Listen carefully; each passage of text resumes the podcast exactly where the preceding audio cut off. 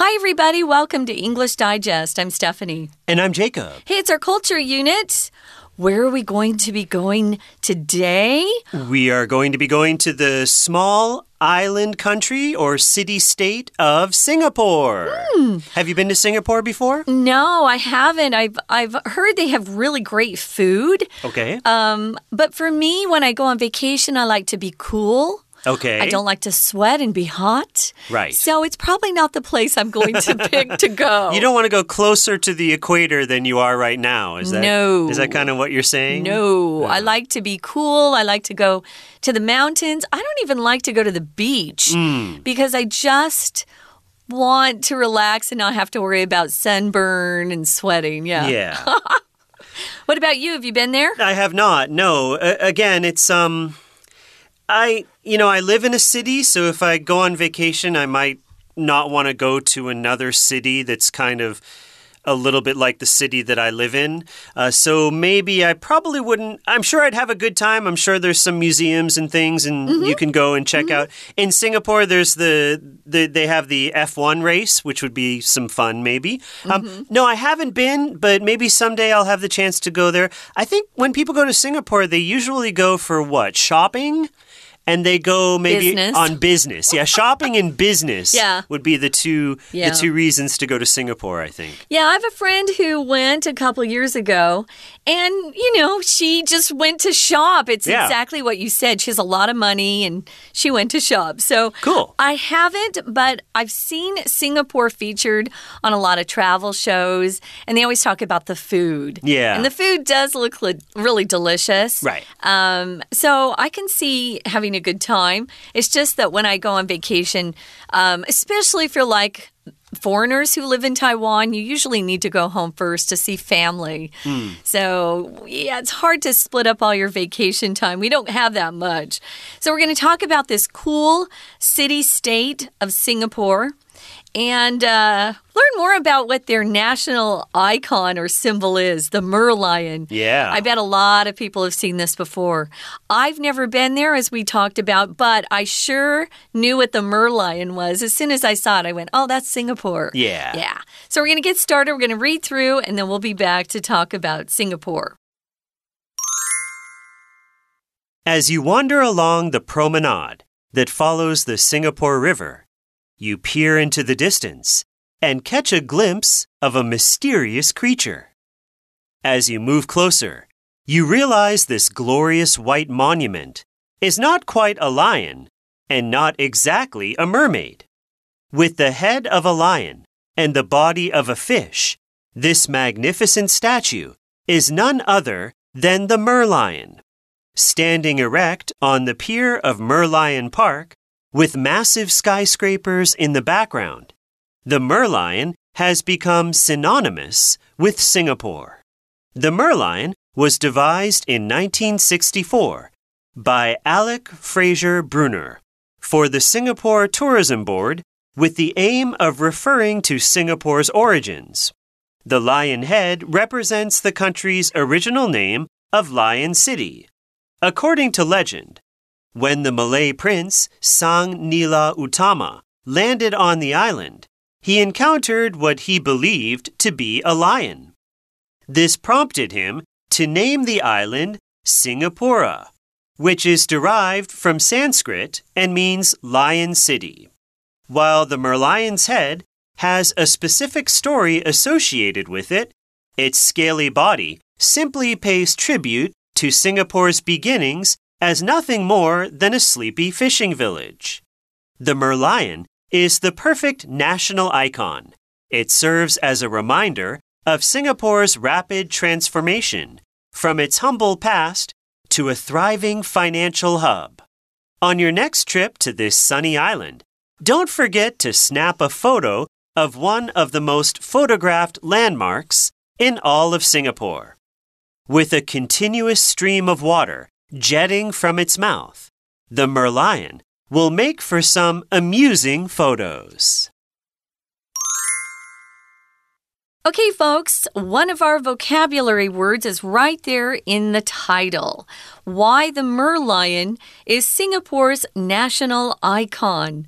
If you're an icon, you could be a person or a thing that represents or is a symbol of something else. For Yeah. example, uh, Michael Jackson, he is an icon of pop music. Elvis was the Sure. icon of rock and roll. We also use icon in another way, though, and it has to do with our computers or smartphones.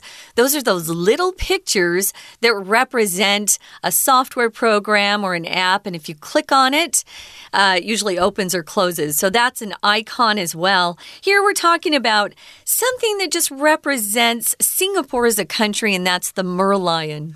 Right. So, yeah, it's a really famous statue. We're going to talk about it, get to know it. Uh, it's white, which so it has a, it's very striking. And right where it's placed is it's in this park, and it's in front of these very modern skyscrapers, these very modern buildings. So it's it's interesting how they kind of have this statue. Uh, as you wander along the promenade that follows the Singapore River, you peer into the distance. Okay, so a promenade is is a path let's say it's kind of a fancy a fancy name for a path let's say usually uh, if you think of uh, the city of paris there's the famous uh, Champs-Élysées, right? The famous uh, street that runs through Paris with its trees and cafes. That's kind of like a promenade, you know, you might think of it like that, a fancy uh, uh, walking place. Okay, so this follows the Singapore River, and you're looking into the distance and you catch a glimpse of a mysterious creature.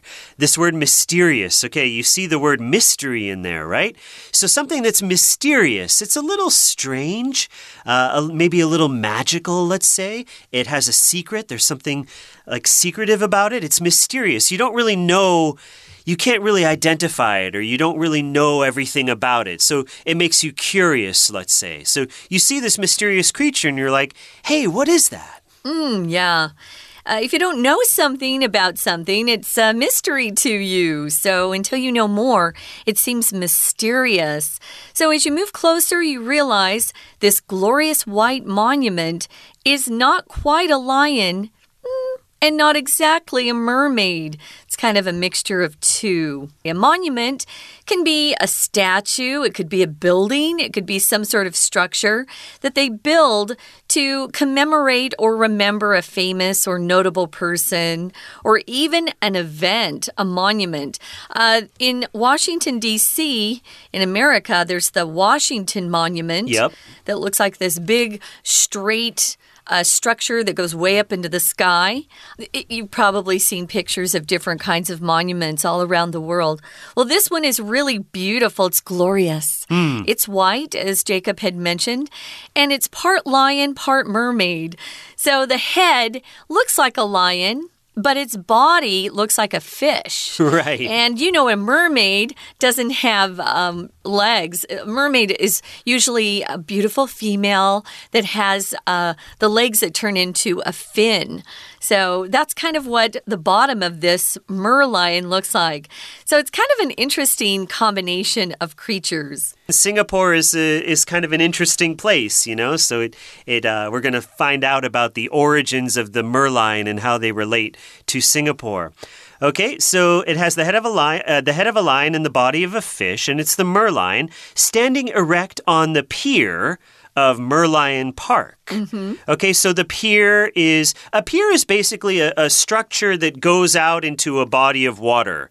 Um, from a pier, you might uh, have boats, like when boats will dock in a place, people will get off the boat and walk up the pier to get to the uh, to get to the land. Let's say, uh, if you go fishing in the ocean, you might fish off of a pier uh, because you can then drop your line into the water, and there might be some fish down there.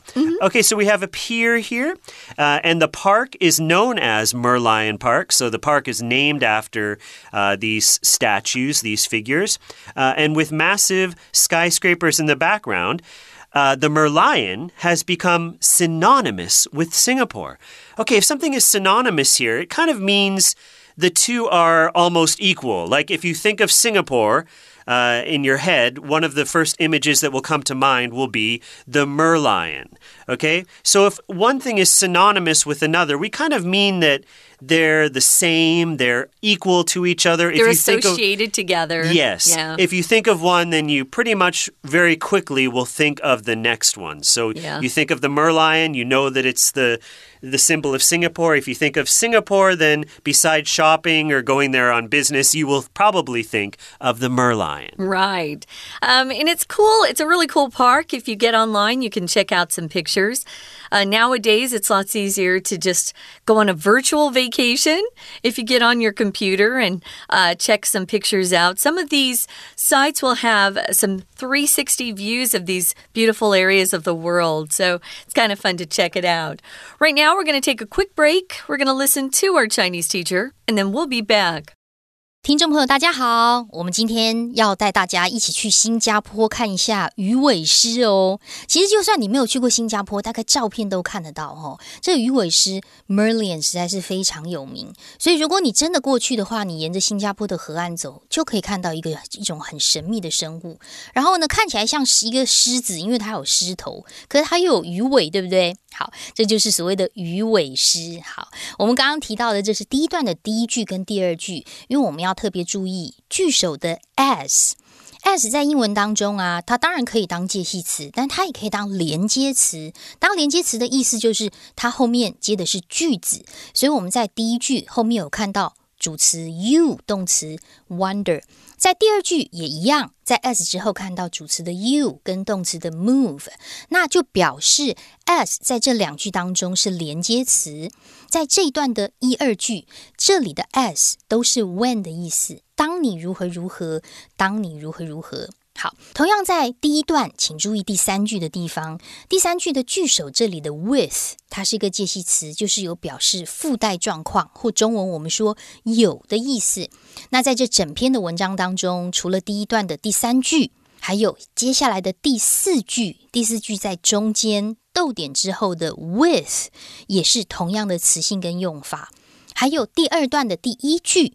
在中间后面的地方有一个 with the aim of，这里的 with 也是同样介系词，有附带状况的意义。而在第三段第四句的地方，句首的 with 同样也是介系词，有表示附带状况的意义。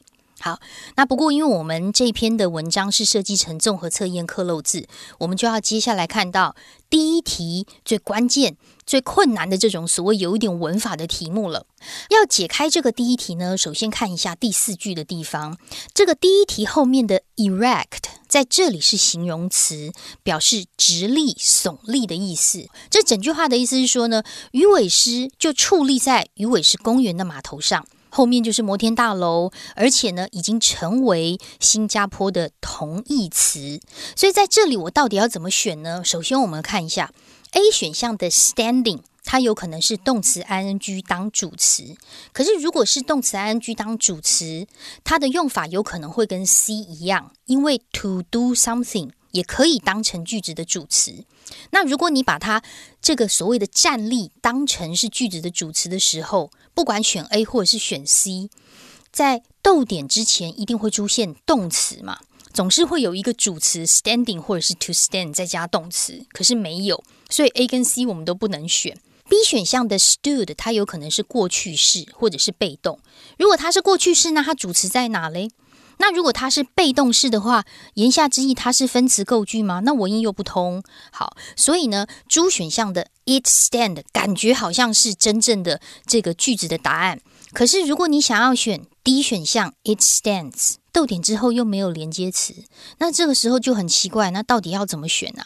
其实 A 选项的 standing 还有分词构句的解释哦。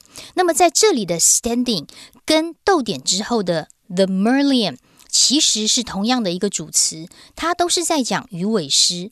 鱼尾狮就矗立在那里，逗点鱼尾狮已经是新加坡的同义词，所以其实它是一个连接词 and 省略的分词构句。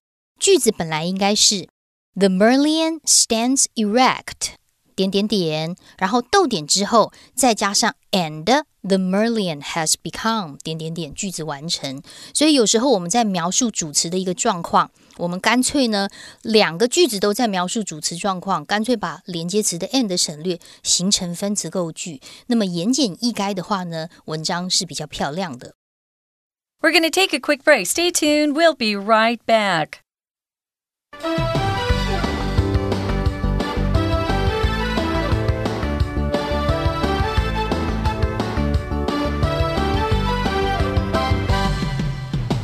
Welcome back, guys. We're talking about Singapore and their national icon that's called the merlion, mm-hmm. which has a head of a lion and a body of a fish or mermaid. Uh, it's quite beautiful. And when we left you, we were talking about the Merlion Park. When you go there, you can see uh, the merlion. It's standing right there on the pier of the park. And in the background, you see those really tall skyscrapers. That's what a skyscraper is build a building that's very tall. Yeah. Uh, they don't have a lot of land in Singapore, so everything they build goes up, kind of like Hong Kong. Yeah. They don't have a lot of land, so all of their buildings are very, very high. They're skyscrapers. Right. Well, the merlion is the national icon or uh, something that people associate with, or uh, it's become synonymous with the city state of Singapore itself. Okay, let's continue. Now we're going to learn a little bit about the history of the Merlion. The Merlion was devised or invented, or kind of the idea they came up with it, in 1964 by this gentleman, Alec Fraser Brunner, for the Singapore Tourism Board. Okay, so, right, what does a city want to do? It wants to market itself, right? It wants people to come visit, uh, it wants people to come visit and spend money, of course. Oh, yeah. That's what the tourism board does. So they were thinking, okay, well, how can we attract people to our city? Well, let's come up with a maybe even a mascot or a symbol of our city, and we'll call it the Merlion. Okay, so they came up with it in 1964. Now it had the aim of referring to Singapore's origins. Okay, right. So a symbol of a place you'll need to actually, it will have to make sense, okay? It will have to have some sort of thing that is a connection to the past or even the present, let's say. So, what they're trying to do is connect the merlion to Singapore's origins. The lion head represents the country's original name of Lion City. Mm. Okay, so that's one thing. Okay, so Singapore, the original name of Singapore, we find out here, is the Lion City. Now, how did Singapore get the name Lion City? Well, in the next sentence, it gives us the answer to the question. So it says, according to legend. According to just means as stated by the legend, or what you hear in the legend is. Uh, where it got its name. A legend is a story. Yeah. A legend could be a, a story that's written down or just passed down through uh, generation after generation. People tell the same story. So it's it's a traditional story that becomes popular over time. So according to legend, um, and notice we don't say according to a legend. You could say that that's not that's not incorrect, but this is a phrase we often will use. According to legend and then a comma. According to legend, uh, you'll often see this. It's very it's a very famous way to start a sentence when you're describing uh, how something came into being or why something is the way it is. Yes. So, according to legend, there was a Malay prince. Malay means he is from Malaysia. And if you're from Malaysia, they'll often call you Malay. Or he's Malaysian, you could say as well. Malay prince, and this is the name Sang Nila Utama. He landed on the island. Singapore and Malaysia are very close to each other, so it's not hard to go from one to the other. He encountered or ran into what he believed to be a lion. Of course, we know now there were no lions on Singapore. Right. I don't think that Singapore doesn't have No. lions. Malaysia doesn't have lions either. So You'll, you'll sometimes see tigers in Asia, but right. not lions. I was going to say, yeah, maybe tigers. Not naturally. Uh, they might be in the zoo these days, but, but not naturally.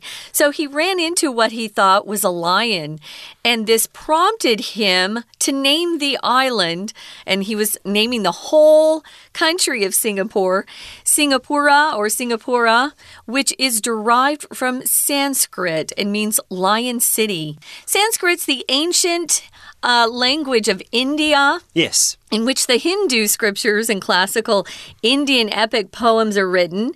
And uh, that's the language from which many northern Indian languages are now derived or where they came from. So, this is what he came up with Singapura. And again, it's from Sanskrit. So, that uh, kind of tells you where the name Singapore comes from. To be derived from, what does that mean, Jacob? Well, to derive is to to come from something. Uh, let's say. So here, Singapura, it's derived from Sanskrit. So it comes from uh, Sanskrit, and it means lion city. So we're talking if something is derived from something else, we kind of take one thing, and from that we get the meaning of another. With languages, will often be one word will be derived from from something else. Uh, so because languages they're always borrowing from each other and things, and so this is an example of it here that we have the word uh, is being derived. Singapore is derived from Sanskrit, and it means lion city. It comes from the Sanskrit. While the merlion's head has a specific story associated with it, its scaly body simply pays tribute to Singapore's beginnings as nothing more than a sleepy fishing village. Yeah, that's how they started out. That's how they made their money. That was what their economy was based on was fishing. Mm-hmm. Everybody was fishing. It was a sleepy fishing village, meaning all life was kind of relaxed and slow moving. It's not like that anymore. Singapore is considered to be a financial hub, Right. which we'll talk about. When something's scaly, you'll see that word associated with fish. It's the the the scales cover a fish's body.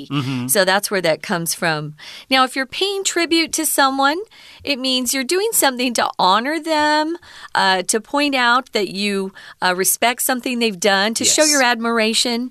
So, um, he actually came up with this just to pay tribute or to honor those fishermen who made their living fishing and providing food for everyone to eat. Right. So the the idea of the merlion kind of takes these two things. Uh, the the history of it a, a long time ago. The lion. We had a prince who thought he saw a lion in yeah. Singapore, and then you have another part of the history, which is the it was a fishing village. It was a sleepy fishing village, and so of course the fish have scales, and so they put the body of the of the, fish to uh, make the merlion. So you have these two things that are kind of coming together, which is really great because Yeah. when you think of Singapore, you actually think of a uh, a multicultural city um, in that it has these Indian roots, let's say, these Malaysian roots, these Chinese roots, and all of these kind of come together in the this modern city of Singapore. And I think the British weren't the British in control of Singapore for Yeah. a long time, so you have the English influence as well. Yeah. And if you've been over there or watched any of their news broadcasts, which I have, you'll hear that British accent come out. So, um, You'd feel comfortable there if you speak Mandarin because they speak Mandarin as well, but you'll hear English spoken with um, either the Singapore accent, which is one of their own, or with a British accent, which is fun. Yeah. So the merlion is the perfect national icon. It serves as a reminder of Singapore's rapid transformation from its humble past, humble meaning they didn't have a lot of money. You know, they were just uh, very humble fishermen. And it transformed or changed from that to a thriving or very successful financial hub. A hub is kind of the center of activity. We'll often talk about flying into a city on an airplane, and that's considered that airline's hub. Sure. So you might go, uh, you might be wanting to go to a small town in Texas, but you have to first fly to New York City and then change planes. So those big hubs actually have a lot of uh, people there changing to smaller planes to then go on. That's a hub. So on your next trip to this sunny island, if you get to go, don't forget to snap a photo of one of the most photographed landmarks in all of Singapore. If it's a landmark, you know what that means.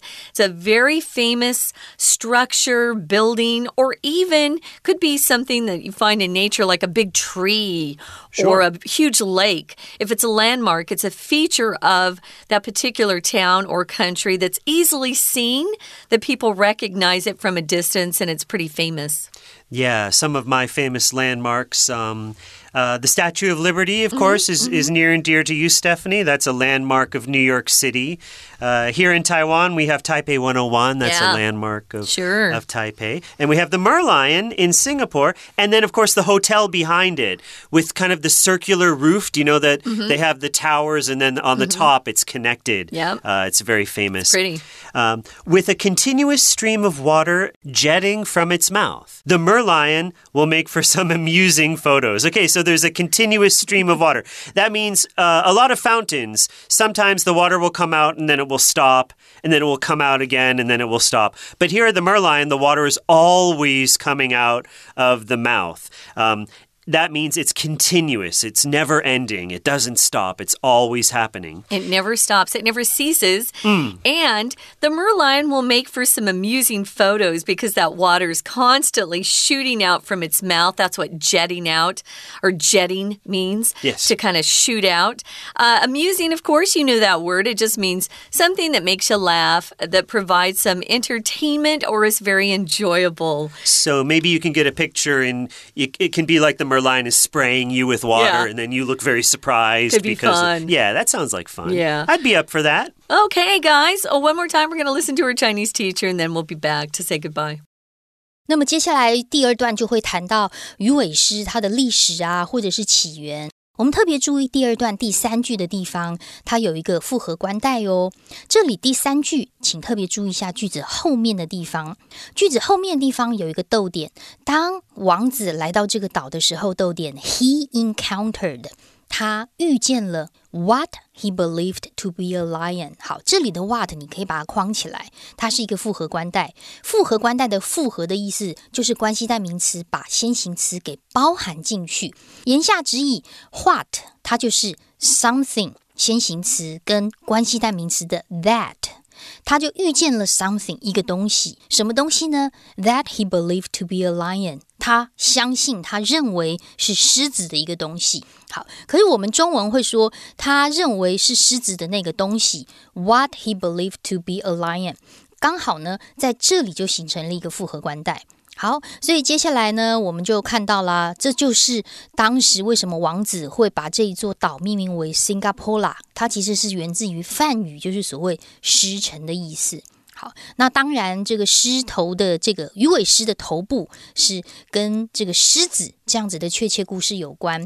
不过，鱼鳞片状的身体呢，是因为当时的新加坡啊，本来是个极尽渔村这样子的一个原因。好，我们同样看第二段，在第五句的地方哦。首先，句首这里的 while 是 although 的意思，那么后面 has a special story。